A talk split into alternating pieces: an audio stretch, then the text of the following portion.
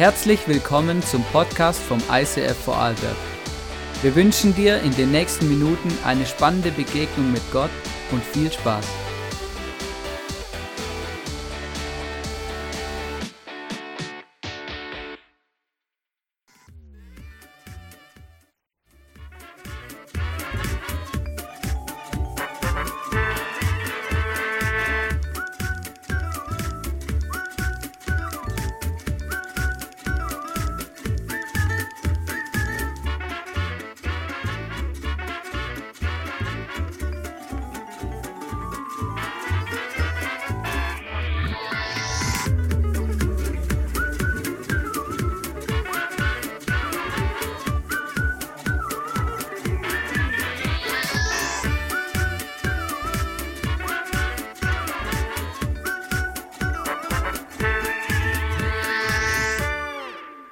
Welcome to our Summer Celebrations. Hey, mega cool. Wir haben heute einen super Speaker, ähm, nämlich der Michael Wesner. Und Michi, hey, danke vielmals, dass du da bist. Mega, mega cool. Ähm, wir haben schon viel zusammen erlebt und du bist einfach ein großartiger Mensch.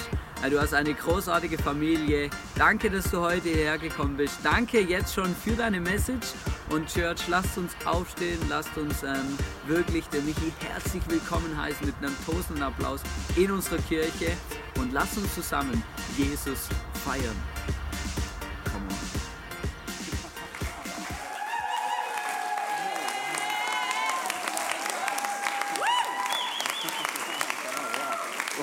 Wow, wow, wow, wow, danke. Ah, es ist großartig hier zu sein. Ihr wohnt und lebt, wo andere Urlaub machen. Und seit ungefähr vier Jahren äh, kommen wir als Familie regelmäßig hierher in die Region. Wir sind auf der anderen Seite vom Rhein und dann in der Schweiz. Meine Mutter ist Schweizerin, dort machen wir Urlaub und es ist ganz klar für uns, am Sonntag sind wir im Eistier Vorarlberg. Absolut klar. Und das erste Mal, als wir hier in dem Raum waren, das war vor vier Jahren, 2015, und da hat die Miri gepredigt. Miriam, kannst du dich erinnern? Über Gideon. Und äh, das, das war krass. Und komm doch mal einmal kurz auf die Bühne, denn ich habe mir sagen lassen, du hattest am Montag Geburtstag und du magst Red Bull. Und ich dachte, wenn wir hier sind, dann müssen wir der Frau des Hauses auf jeden Fall ein kleines Geschenk mitbringen, oder? Also, herzlichen Glückwunsch. Aber das, aber, aber, aber, warte, warte, warte, warte. Also ein, ein Geburtstagsgeschenk. Eigentlich müssen ja Red Bull so aussehen. Bitte. Und ich habe mir sagen lassen, ihr wart im Urlaub und damit der Urlaub nicht ganz so schnell zu Ende geht, noch ein kleines Buch zum Lesen. Ha? You're amazing. So schön. Hey, wir applaudieren dir und der Hannes darf den Kuss geben. ihr seid großartig und ihr habt eine echt inspirierende und tolle Ehe. Die Fotos, die ich von, eurem, von deinem Geburtstag gesehen habe, wo der Hannes mit dir in Wien unterwegs war und das Ganze, ich dachte, boah, ich war noch nie in Wien, aber ich war schon auf dem Vorarlberg. Yes. Es geht heute Morgen, ich habe ein Message auf dem Herzen, es geht um godly relationships, es geht um göttliche Beziehungen. Göttliche Beziehungen. Denn wenn ich eins weiß von den Österreichern und von den Schweizern, weil ich komme ja aus diesem norddeutschen, preußischen Paderborn, uns sind Regeln wichtig und Gesetze und Paragraphen. Je weiter man nach Süden kommt, umso wichtiger werden Beziehungen. Manchmal schlagen Beziehungen sogar die Anordnungen und äh, Gesetzestexte. Aber Beziehungen ist für uns alle das Wichtigste in unserem Leben, definitiv. Und ich möchte heute Morgen über die Ehebeziehung reden. Vielleicht bist du verheiratet, vielleicht noch nicht. Einmal darf ich kurz Handzeichen sehen. Wer ist in einer Beziehung? Wer hat schon gefunden? Verliebt, verlobt, verheiratet, wie auch immer. Wer hat schon gefunden? Wunderbar, das sind sehr, sehr viele. Wer sagt, äh, ich suche noch? Oder wer sagt, ich würde mich finden lassen? Das könnte heute dein Tag sein, aber es hat jetzt keiner aufgezeigt. Ansonsten hätte ich gesagt, so schaut euch mal gerade um. Vielleicht, äh, es ist, ICF ist ein guter Ort, um seinen Lebenspartner zu finden. Godly Relationships. Ich habe fünf Punkte mitgebracht, aber am Anfang erstmal eine erschreckende Zahl. Nämlich 35 bis 45 Prozent. Das ist die Ehescheidungsrate. Von allen Paaren, die heiraten, werden irgendwann 35 bis 45 Prozent der Ehen geschieden. Warum diese zwei Zahlen? Wenn du jünger bist, unter 30, dann ist es 45 Prozent deine Zahl. 45 Prozent der jungen Ehen werden geschieden. Wenn du älter als 30 bist und schon lange verheiratet bist, ist es 35 Prozent. Ich habe nochmal gecheckt, in Deutschland gehen die Scheidungszahlen zurück. Und trotzdem erleben wir immer wieder, dass Beziehungen scheitern, dass es schmerzhaft ist und dass das schönste Ding der Welt, Liebesbeziehungen, auch manchmal unglaublich schwierig sind. Und es gibt ein Institut, Focus on the Family, die gefragt haben in Nordamerika und in Kanada und Europa, wie ist die Scheidungsrate und gibt es einen Unterschied, ob die Personen Christen sind oder nicht? Und interessanterweise macht es gar keinen Unterschied, ob die Leute bei der Umfrage das Kästchen angekreuzt haben, ich nenne mich Christ oder Christin, oder ob sie es leer gelassen haben. Die Scheidungsrate ist bei Personen, die Christen sind oder nicht Christen sind, genau gleich. Woran liegt das? Ich habe euch fünf Punkte mitgebracht, wo ich glaube, dass wir damit unsere Beziehungen wasserdicht machen können und tragfähig. Nämlich Gott zuerst, streitet fair, habt Spaß, bleibt treu, bitte, das ist der Ringfinger, nicht der Mittelfinger, bleibt treu und gebt niemals auf. Diese fünf Punkte. Und ich glaube, dass es dabei um Gott, göttliche, also Gottes Beziehung geht, dass wir uns auf Gott beziehen. Und ich lade dich ein, mit mir zu beten, dass das, was ich jetzt gleich sagen werde, dass es mehr sind als menschliche Worte, sondern dass es Gott ist, der jetzt zu uns sprechen darf. Himmlischer Vater. Das war deine Idee von Beziehungen und von Liebe und von lebenslanger Partnerschaft und Ehe. Und deswegen bitte ich dich, dass du uns deine Weisheit in uns hineingibst. Fordere unser Denken heraus, berühre unser Herz und gib uns die Kraft, ein verändertes Leben zu leben. Amen. Mein erster Punkt, Gott zuerst. Gott zuerst. Wenn wir hm, sagen Gott zuerst, müssen wir bei Gott anfangen mit den Beziehungen. Und ich glaube, dass wir anfangen müssen, auf ihn zu hören. Wir müssen aufhören zu tun, was alle machen und anfangen zu tun, was er sagt, was wir tun sollen. Denn wenn wir einfach machen, was alle machen, wird sich auch gar nichts an unserem Scheitern verändern. Aber wenn wir beginnen, das zu tun, was Gott sagt, dann wird sich etwas in unseren Beziehungen verändern. Und vielleicht sagst du, ich habe noch gar keine Beziehung. Gut für dich, denn das Wichtigste der Beziehung ist, dass du die richtige Wahl triffst. Und die anderen sagen, oh, ich habe eine Beziehung. Ist das jetzt schlecht? Ich habe meine Wahl schon getroffen. Ich, ich, ich sage dir, dass du die wichtigsten Schritte in einer guten Wahl für eine gute Beziehung heute treffen kannst, wenn du es nicht schon hast. Du kannst heute die wichtigsten, den ersten Teil in dieser Wahl heute schon machen. Finde deine Nummer eins. Finde deine Nummer eins und halte dran fest. Stell dir vor, da ist ein junger Mann und er sagt, ja, ich kenne mehrere, ich kenne die oder ich die. Ich habe immer das Problem, dass mehrere Frauen etwas von mir wollen. Geht es dir auch so? Mir nicht. Ähm, nie eigentlich. ähm, aber so die und die und die, aber das wäre meine absolute Nummer eins. Oh, die kann tanzen und die kann singen. Und ey, das ist so stark. Und seine Freunde sagen, seit wann ist dir Tanzen wichtig? Du bist überhaupt nicht ein Tänzer. Aber doch, das ist meine Nummer eins. Sie ist die Angebetete. Oder sie kommt zum Beispiel zu ihren Freundinnen und sagt, oh, ich habe einen gefunden, hat so schöne Augen. Die sind so, ich, könnte mich so ich habe mich so verliebt in ihn. Und ihre Freundinnen sagen, hey, er wohnt noch bei Mama. Bist du dir sicher? Ja, das ist meine Nummer eins fürs Leben. Wähle deine Nummer eins gut. Wähle deine Nummer eins richtig. Selbst wenn du verheiratet bist, kannst du heute deine Nummer eins wählen. Gott zuerst, deine Nummer eins ist Jesus. Wähle deine Nummer eins. Deine Nummer eins ist Jesus. Und dein Partner ist deine Nummer zwei. Denn Jesus sagt selber, du sollst den Herrn, deinen Gott, lieben von ganzem Herzen, mit ganzer Seele und mit all deinen Gedanken. Das ist das erste und wichtigste Gebot. Ein weiteres ist genauso wichtig, liebe deinen Nächsten wie dich selbst. Und deswegen gilt, Gott ist deine Nummer eins, dein Partner ist deine Nummer zwei. Wenn du noch keine Partnerin oder Partner hast, mach dir ein T-Shirt für die Poolparty, für die Dankesparty und da steht fett drauf, ich habe meine Nummer eins gefunden. Willst du meine Nummer zwei sein? Ja? Weil es ist, du kannst diese Wahl heute treffen, dass Gott zuerst ist in deiner Partnerschaft. Und ihr seid vielleicht schon zusammen, ihr seid verheiratet schon viele Jahre. Triff heute erneut die Entscheidung, Jesus ist meine Nummer eins. Es gibt viele verschiedene falsche Nummer einsen. Die falscheste Nummer eins, die du wählen kannst, ist, ich bin die Nummer eins. Ja, gut Nacht, deine Beziehung wird scheitern. Da gebe ich dir Brief und Siegel drauf. Definitiv. Dann musst du dich selber heiraten. Ich werde mir versprechen, mir treu zu sein mein Leben lang. Aber es gibt auch andere Nummer Einsen, die vielleicht, die nicht so hilfreich und nicht so gut sind. Und wo, die, wo, wo das Risiko zu scheitern recht hoch ist. Wenn du deinen Partner zur Nummer eins machst, machst du dich abhängig von deinem Partner. Er hat so schöne Augen. Er wird der Mann sein, der all meine Sehnsüchte und all meine Bedürfnisse in meinem Leben erfüllt. Auch wenn er noch bei Mama wohnt. Schau mal, der, der kann so schöne Augen haben, wie du möchtest. Und er kann vielleicht auch wirklich sogar noch mehr als nur das. Er kann wirklich ein guter, toller Charakter sein und ein gut aussehender Mensch und, und, und wahnsinnig stark. Aber dein, dein, dein Partner oder dein Traumpartner ist vielleicht ein wunderbarer Mensch, aber ein sehr schlechter Gott. Ein Mensch kann nicht das ersetzen, was du von Gott eigentlich brauchst. Bedingungslose Liebe und Annahme. Vielleicht liebst du sogar noch nicht mal den Menschen, sondern einfach nur das Gefühl, das er dir gibt, dann bist du wieder die eigene Nummer eins. Und du liebst das Verliebtsein. Kein gutes Fundament. Manche Partner haben sich so eng verbunden, dass sie sagen, unsere Beziehung ist unsere Nummer eins. Aber auch das ist keine Grundlage. Denn wenn es einmal schwierig wird in der Beziehung, was ist dann?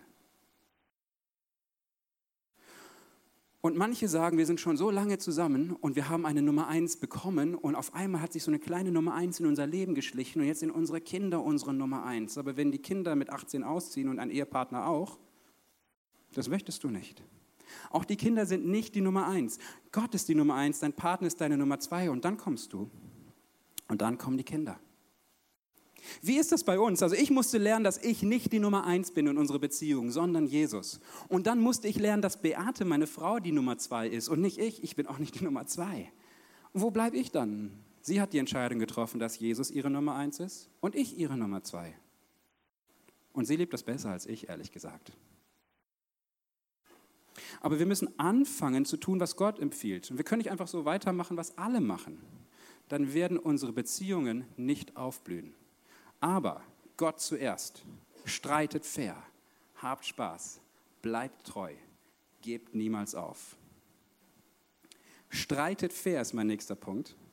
Und wenn du weißt, dass Jesus deine Nummer eins ist und er ist das absolute Fundament, wo eure Beziehung drauf geht, dann ist eure Beziehung nicht gefährdet, wenn ihr streitet.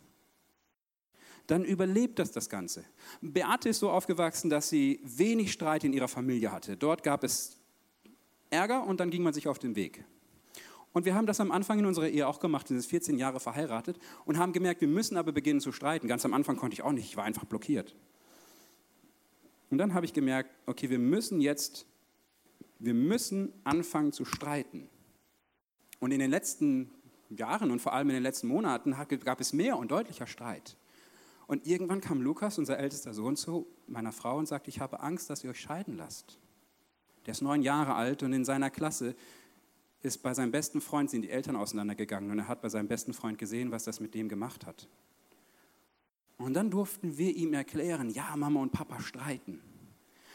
Aber nicht, weil wir vorhaben, uns zu trennen, sondern weil wir dieses Problem gemeinsam lösen werden. Und weißt du, und das war wichtig, wir haben Gott versprochen, dass wir zusammenbleiben. Wir haben nicht einfach nur gesagt, wir wollen heiraten, sondern wir haben vor Gott, Gott zuerst, einen heiligen Bund geschlossen. Die Ehe ist ein heiliger Bund, kein Vertrag. Wir müssen beginnen zu tun, was Gott empfiehlt zu tun und nicht, was alle machen. Wenn man heiratet, schließt man keinen Vertrag, wenn man eine Mietwohnung hat, hat man einen Vertrag unterschrieben, weil man sich gegenseitig misstraut. Der wird nicht dafür sorgen, dass die Toilette sauber, äh, äh, nicht sauber, das musst du selber machen, äh, dass, dass, die Sachen alle repariert werden. Da wird der Vermieter und der Mieter und so weiter und hin und her und ob die, die als Miete bezahlen und Kaution und so, mm, mm, da macht man einen Vertrag, zumindest bei uns. ähm, ich habe schon viele Verträge unterschrieben, aber als ich meine Frau geheiratet habe, da habe ich keinen Vertrag unterschrieben. Da habe ich einen Bund geschlossen mit ihr vor Gott im Himmel, dass selbst wenn wir uns streiten, wir nicht auseinandergehen. Und dann ist nicht die Frage, ob wir uns streiten, sondern wie. Denn wir werden uns streiten und wir haben uns gestritten. Und wie? Ziehen wir uns zurück? Schweigen wir? Fliegen die Fetzen und die Türen knallen? Oder gehen wir gemeinsam auf die gleiche Seite, schauen auf das Problem und sagen, dieses Problem lösen wir jetzt gemeinsam. Wir streiten nicht gegeneinander, sondern um die beste Lösung für dieses Problem. Aber wir ziehen zusammen an einem Strang. Und wir machen uns gegenseitig damit besser, weil wir uns schleifen, weil wir uns herausfordern. Und wenn du in einer Beziehung bist und ihr euch streitet, wunderbar. Der Tobias Teichen vom ICF München hat einen unglaublich romantischen Heiratsantrag seiner Frau, der Frauke, gegeben. Nicht so mit Luftballon fliegen und willst du meine Ehefrau werden und so, sondern sie waren mitten in einem Streit. Und dann dachte er sich, entweder ist jetzt Schluss oder ich kann die Frau auch heiraten. Weil dann, wenn wir durch diesen Streit durchgehen, gehen wir durch alles gemeinsam durch. Und mitten im Streit, und er hatte sogar auch ein bisschen Fieber und Kopfschmerzen, alles hat er gesagt, Frauke, Frauke, stopp, würdest du mich heiraten? Und sie schaut ihn ganz groß an, was? So, ja, ja, würdest du mich heiraten? Und sie sagt, frag mich morgen wieder. Na, jetzt doch nicht. Und dann am nächsten Tag hat er nochmal gefragt, ja, würdest du mich heiraten? Du bist die beste Person, mit der ich mich am besten streiten kann. Und sie hat ja gesagt. Gut, ist nur beim Rande. Also nicht mit jeder Person, mit der du dich gut streitest. Die, nicht jede solltest du heiraten. Aber wenn ihr zusammen seid, lernt gut und fair zu streiten. Denn Streit wird es immer geben. Die Bibel sagt ganz eindeutig, wir sind nicht perfekt. Zum Beispiel sagt die Bibel in den Sprüchen von Salomo, eine Frau, die ständig nörgelt, ist so unerträglich wie ein tropfendes Dach bei Dauerregen. Wow, Salomo, was hast du für Erfahrungen mit Frauen gemacht? Er hatte viele Frauen. Vielleicht war das, weil er sich nicht, ja, keine Ahnung. Aber ich finde, der, also man muss auch erwähnen, mit schmerzenden Hämorrhoiden zu leben, ist besser als mit einem Mann, der nie hält, was er verspricht. Das ist 2. Michael 4, Vers 8, und das steht nicht in der Bibel, das habe ich mir ausgedacht. Aber der Gerechtigkeit halber, oder? ja, ja, ja. Ja, ihr gebt euch selber gerade Applaus. ja, ja, ja, ja. Also streitet fair, ne? Gott zuerst, streitet fair, lebt den Streit, aber macht es fair auf der Grundlage, dass Jesus eure Nummer eins ist. Und weil Jesus eure Nummer eins ist, darf er durch sein Wort euch Paare ermahnen darin, fair zu streiten. Es heißt, wenn ihr zornig seid, nicht weil sie als gute Christen tatsächlich mal Zorn erleben solltet, was man ja eigentlich als guter Christ nicht macht. Nein, nein, nein, nein, nein. Es ist so, wenn ihr zornig seid, nicht falsch, wenn ihr, wenn ihr seid, dann ladet nicht Schuld auf euch, indem ihr unversöhnlich bleibt. Grundsätzlich gilt für jede Beziehung, aber besonders für die Ehe. Und das ist jetzt in der Ehe sogar möglich. Lasst die Sonne nicht untergehen, ohne dass ihr einander vergeben habt. Mach den ersten Schritt. Sag, es tut mir leid. Der Streit war unfair. Ich war viel zu laut. Aber dieses Problem, das werden wir gemeinsam lösen. Ich habe vor Gott versprochen, dass ich dir ein ganzes Leben lang an deiner Seite bin. Und dieser kleine Streit ist im Vergleich dazu nichts. Wir schaffen das. Gebt dem Teufel keine Gelegenheit, Unfrieden zu stiften. Bleibt nicht in dem Zorn drin.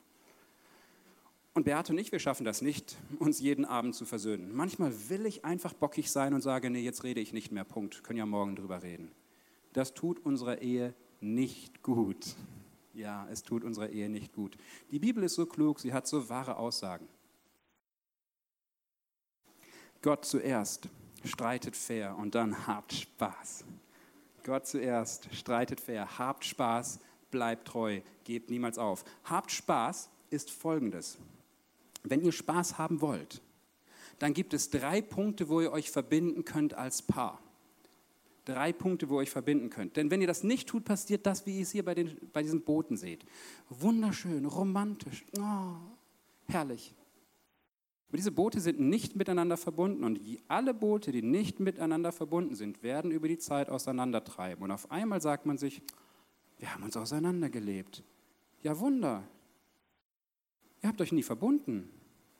Man kann sich auf drei Arten und Weisen verbinden und dabei unglaublich tiefen und starken Spaß erleben. Schulter an Schulter, Herz an Herz und Bauchnabel an Bauchnabel.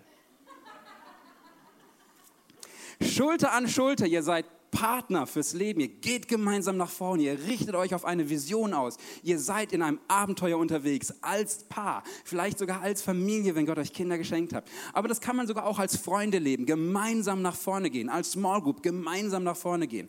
Und jetzt kommt ein weiterer Aspekt in der Beziehung. Wenn ihr euch Schulter an Schulter verbunden habt und ihr habt eine Beziehung fürs Leben, verlernt nie Herz zu Herz. Verlernt nie, dass ihr Freundschaft lebt. Echt und tiefe, intime Freundschaft wo du fragst, wie geht es dir? Und dann hörst du zu. Und dann fragst du, wie geht es dir wirklich? Diese Frage, wie geht es dir wirklich, fragt nicht nur, was hast du erlebt, sondern wie hast du dich dabei gefühlt? Als ich das für mich verstanden habe, was diese Frage bedeutet, habe ich mich dagegen gewehrt. Wir haben so ein Eheratgeberbuch gelesen. Und da stand, dass die Männer erzählen sollen, nicht nur wie war der Tag, sondern wie sie sich dabei gefühlt haben. Und ich dachte, so ein Quatsch! Warum soll ich denn erzählen, wie ich gefühlt habe? Das ist doch. Bah. Aber ich habe gemerkt, dass das uns verbindet. Und das ist Beates Liebessprache, dass ich erzähle, wie es mir wirklich, wirklich geht. Und wenn das da ist, dann ist Bauchnabel am Bauchnabel wieder besser. ja, ja. Und das ist die dritte Sache, wo ihr euch verbindet. Aber macht bitte nicht einfach nur gemeinsam in die Kiste steigen und keine Herzensnähe und keine gemeinsame Vision und Partnerschaft. Wir müssen all diese drei Sachen, uns diese Schiffe, diese Boote müssen verbunden sein, dass wir nicht uns einfach auseinanderleben. Und dann steigt der Spaß. Und eine Ehe ist dafür gedacht, dass der Spaß großartig ist. Und dass die Sexualität erfüllt ist. Ich weiß, es hört sich jetzt ein bisschen krass an, was ich sage, aber die Kirchengeschichte hat das lange Zeit anders gelernt, gelehrt. Und die Kirche darf das auch neu lehren, dass wir eine geheiligte und erfüllte Sexualität in unseren Ehen leben.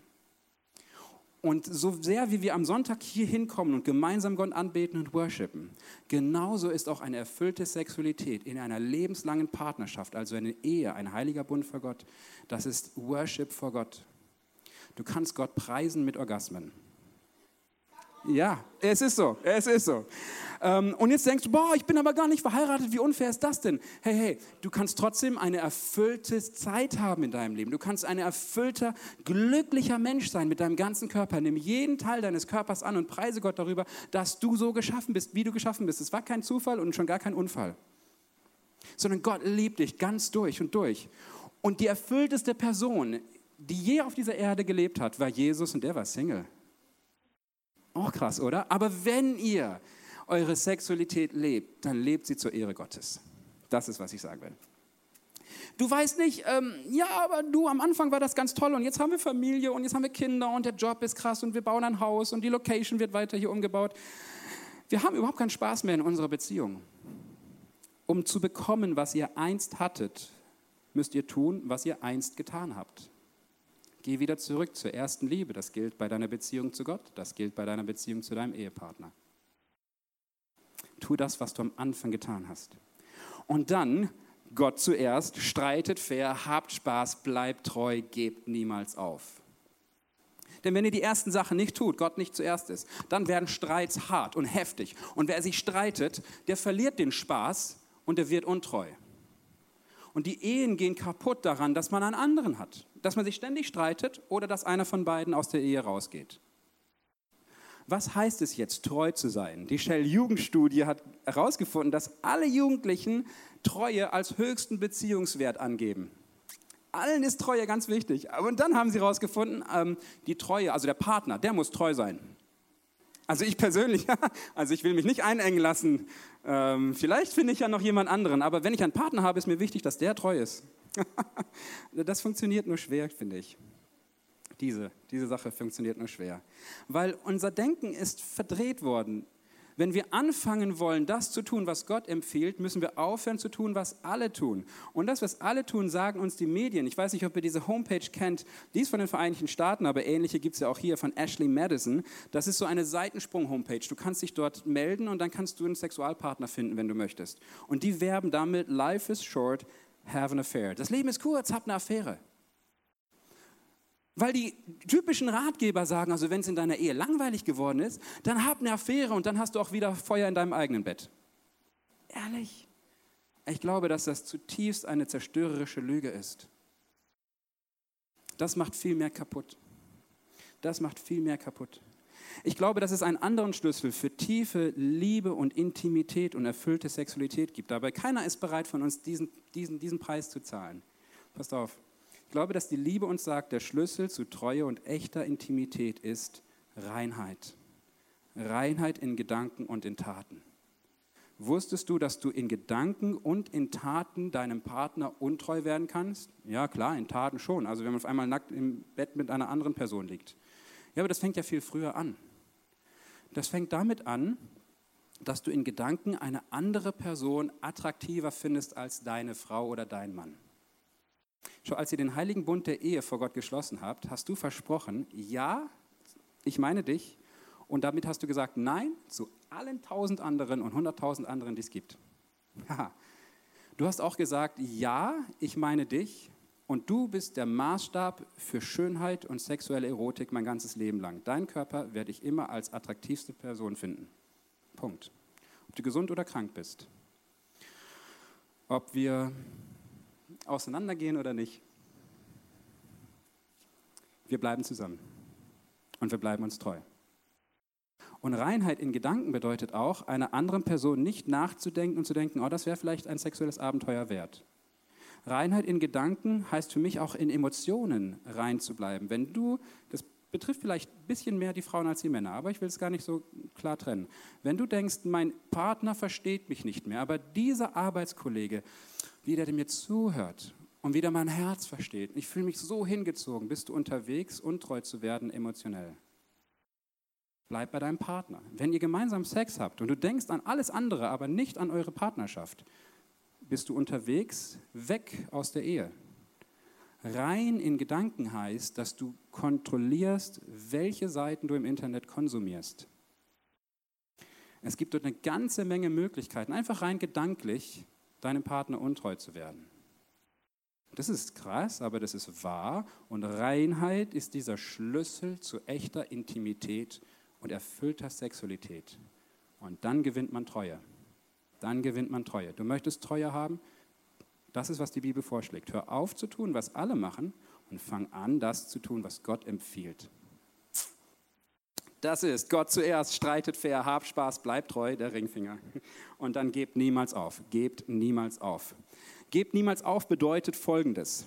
Wenn du diese Dinge tust in deinem Leben immer und immer wieder, wirst du Ertrag haben, wirst du Erfolg haben. Nicht garantiert immer. Ich kann für mich meine Hand nicht ins Feuer legen, aber und sagen, oh, da wird nichts anbrennen. Also bei mir das läuft. Ich würde unsere Ehe, na, da wird nie was passieren. Das kann ich nicht. Aber ich habe mir gesagt und Beat hat es auch gesagt, wir werden niemals das Wort Scheidung in den Mund nehmen. Nie. Das ist keine Option. Worte machen eine Realität. Und deswegen sprechen wir zu Hause darüber nicht, auch einem Streit, nie, auch nie. Dann lasse ich mich scheiden von dir. Hör auf damit. Es ist ganz klar, dass wenn ihr den Bund vor Gott geschlossen habt, kein Mietvertrag, wenn einer Scheiße baut, dann ist Schluss sondern einen Bund vor Gott geschlossen habt, wo er sagt, wir werden nicht aufgeben, weil Gott unsere Nummer eins ist und deswegen können wir weiter, weiter, weiterziehen. Und es heißt in der Bibel, lasst uns daher nicht müde werden, das zu tun, was gut und was richtig ist. Gott zuerst, fair streiten, Spaß haben, treu bleiben. Treu bleiben und nicht aufgeben. Und dann heißt es, wenn wir nicht aufgeben, also nochmal, nicht aufgeben, werden wir zu der von Gott bestimmten Zeit die Ernte einbringen. Werden wir die Ernte einbringen. Bleib dran. Deine Ehe ist es wert, dass du nicht aufgibst. Und du sagst vielleicht, ich bin aber, du weißt nicht, mit welchem Ehepartner ich verheiratet bin. Also ich brauche einen neuen Ehepartner. Dann würde ich sagen, nein, du brauchst den gleichen Ehepartner, aber neu dich für ihn entscheiden. Und triff die Entscheidung, Jesus ist meine Nummer eins. Diese Entscheidung kannst du heute treffen. Vielleicht bist du nicht verheiratet. Du kannst heute eine Wahl treffen, Jesus ist meine Nummer eins.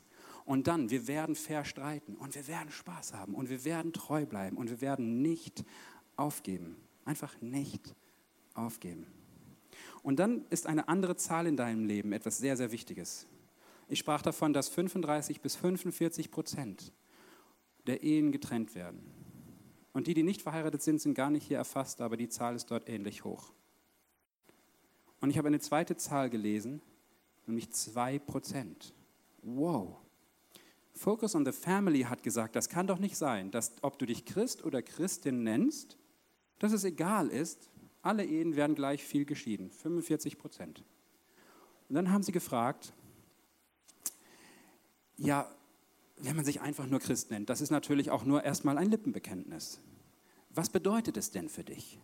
Und haben geschaut, wenn einer von den beiden, ein Ehepartner, regelmäßig, also wöchentlich, alle zwei Wochen, einmal im Monat, aber schon regelmäßig in die Kirche geht, sinkt die Scheidungs- Quote unter 35 Prozent.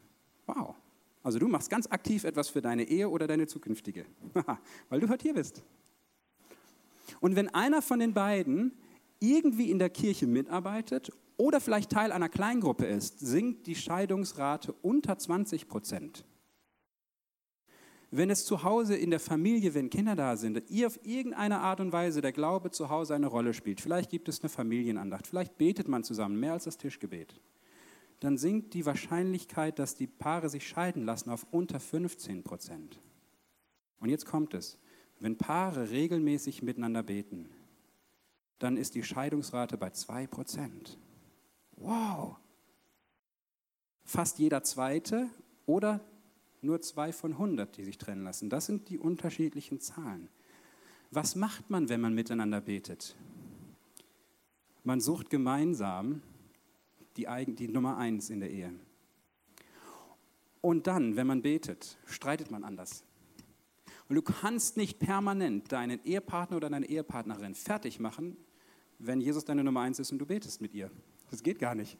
Und wenn ihr miteinander betet, nicht automatisch, aber ich glaube, auf die lange Sicht, eure Sexualität wird besser.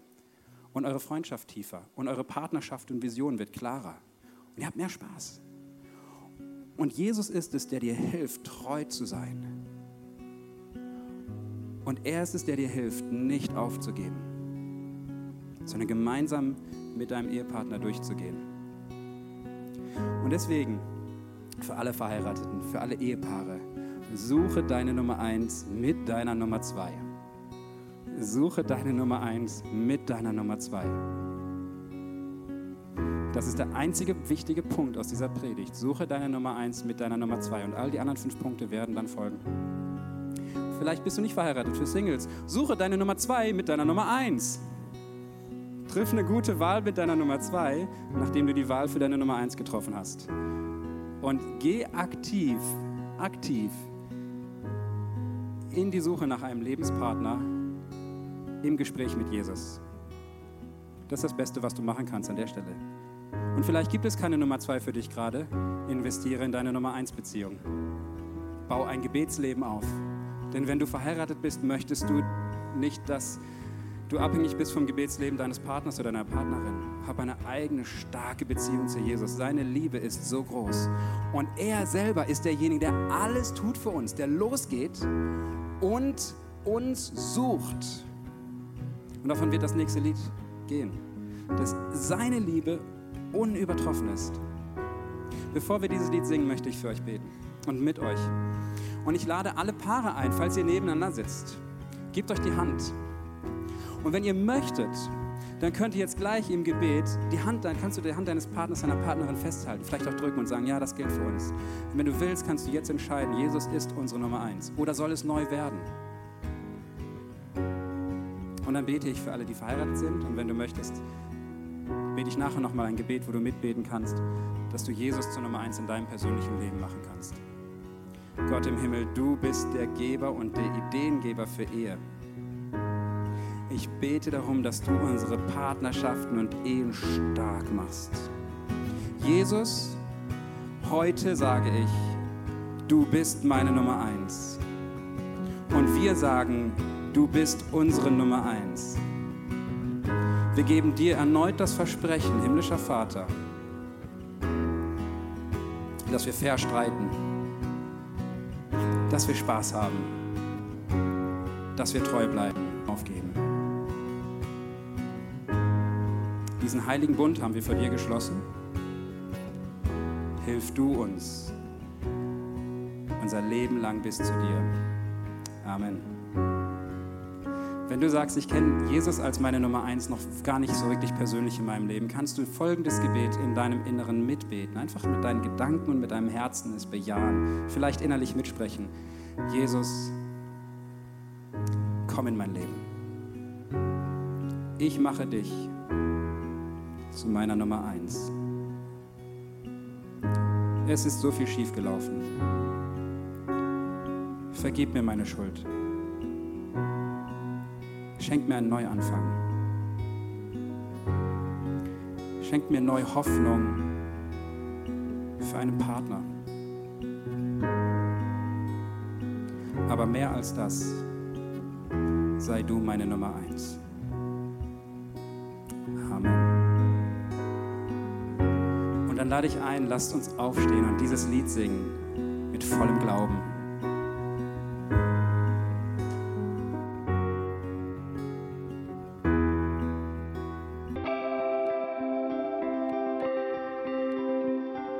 Wir hoffen, dass dir diese Predigt weitergeholfen hat. Wenn du Fragen hast, schreib uns eine Mail an info at icf-vlbg.at. Alle weiteren Informationen findest du auf unserer Homepage.